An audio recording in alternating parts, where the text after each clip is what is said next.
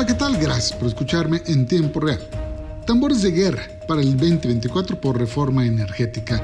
La insistencia del presidente Andrés Manuel López Obrador de sacar adelante su reforma energética en la Cámara de Diputados fracturó las alianzas de facto que se habían construido con priistas y panistas, desde Bucareli, desde incluso instancias externas al gobierno federal.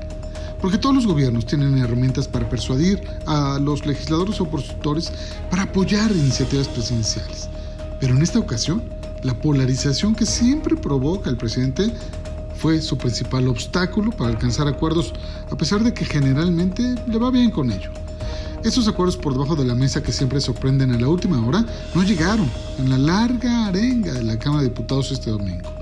De hecho, el planteamiento que adelantó el presidente sobre proteger la explotación del litio mediante el trasnochado intento de nacionalización dejaba ver el resultado esperado ya desde hace varios días.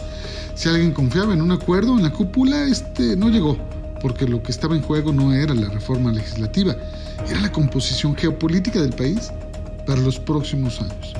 Yo diría geopolítico electoral del país para los próximos años.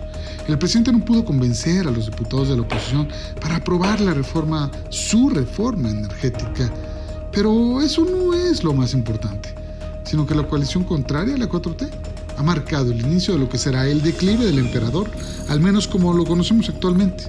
¿Serán capaces los partidos de pasar de un bloque opositor a una oferta electoral ganadora?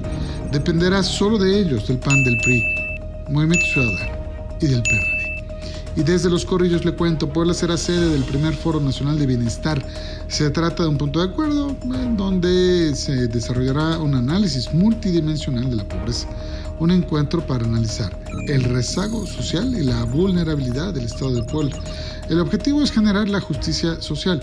El 20 de abril, en el Centro Expositor, se escucharán cinco ponencias, ellas todas magistrales, cuatro mesas de trabajo con representantes de todos los órdenes de gobierno y los poderes legislativos junto con expertos hablando de la conformación, adecuación y evolución de las leyes y políticas públicas de bienestar a partir de la COVID-19 y sus efectos sociales.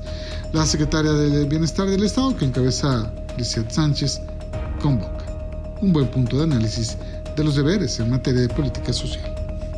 Muchas gracias, nos escuchamos en tiempo real.